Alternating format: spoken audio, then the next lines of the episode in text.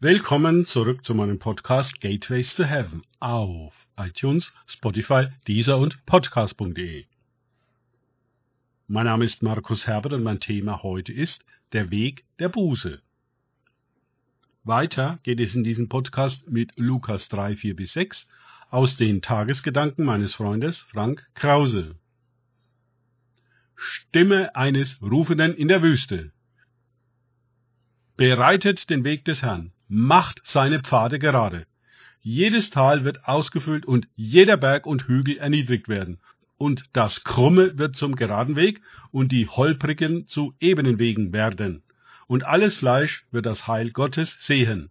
Lukas 3, 4 bis 6.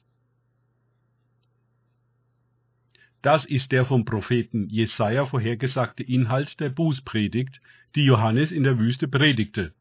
Zur Vergebung der Sünden. Lukas 3, 3b. Was für Bußpredigten wurden uns gehalten und welche würden wir halten? Ich habe noch nie eine gehört, die diesen Inhalt hatte, wie er aus Jesaja 40 herangezogen wird.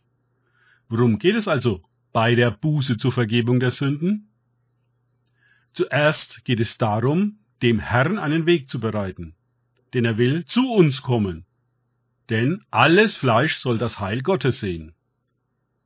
Das Reich Gottes wird nicht erarbeitet, sondern empfangen durch Sehen.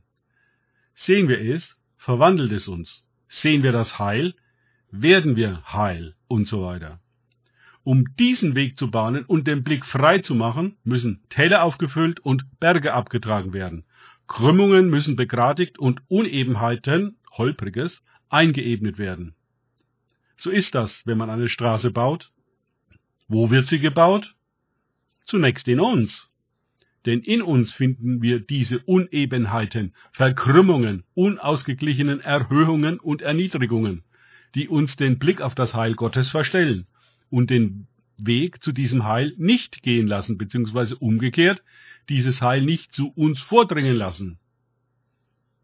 Bis das Heil in den Tiefen unseres Wesens Einzug halten kann, sind geradezu unendliche Begradigungs- und Ausgleichsarbeiten nötig, denn es baut sich eine Straße voll göttlicher Ordnung mitten hinein in die Wildnis und das Chaos, welches sich in uns allen findet. Das Ausmaß des Durcheinanders und der Unkultiviertheit ist uns überhaupt nicht klar. Wir können die Wahrheit darüber auch ohne den Beistand des Geistes gar nicht ertragen. Viele Bereiche in uns machen wir im Laufe unseres Lebens einfach dicht, bauen auch keine Straßen mehr, überlassen große Areale unserer Innenwelt einfach sich selbst was natürlich den Dämonen gut gefällt, die sich dort im Verborgenen dann ansiedeln. Ich glaube, es gibt Menschen, die nur noch über sehr kleine Anteile ihrer selbst verfügen. Der Rest ist verloren an das Chaos und die Bewohner des Chaos.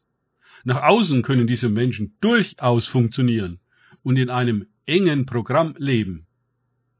Aber sie selbst können sie nicht mehr sein. Sie sind verloren. Der Anfang der Buße besteht darin, diesen Befund anzunehmen, sich selbst als so verdreht und verhindert und verwildert anzuerkennen, wie man ist.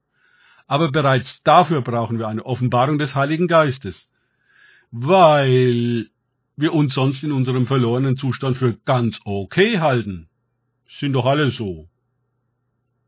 Wann immer der Geist in einer verwilderten Seele das Licht anknipst, kommt das völlige Entsetzen und dem folgt normalerweise ein überwältigender Kollaps. Denn wie viel haben wir uns vorgemacht über uns selbst? Wie gut haben wir uns selbst nicht in, sondern hinters Licht geführt? Viele schrecken instinktiv zurück und wollen lieber in der Finsternis bleiben, als erleuchtet zu werden. Denn das Licht bringt einen wahren Realitätsschock mit sich. Gottes Arbeitskolonne ist bereit, unsere verlorenen Seelenanteile, unsere verwüstete innere Welt zu erschließen, Straßen zu bauen und Kabel zu legen, einen ebenen Weg zu bereiten, auf dem Gott und Mensch sich begegnen können, um das Chaos zu einem Paradies zu machen, womit wir wieder am Anfang des Anfangs in 1. Mose 1 bei der Schöpfungsgeschichte angekommen sind. Es ist unsere Geschichte. Danke fürs Zuhören. Denkt bitte immer daran. Kenne ich es oder kann ich es? Im Sinne von erlebe ich es. Erst sich auf Gott und Begegnungen mit ihm einlassen, bringt wahres Leben. Gott segne euch und wir hören uns wieder.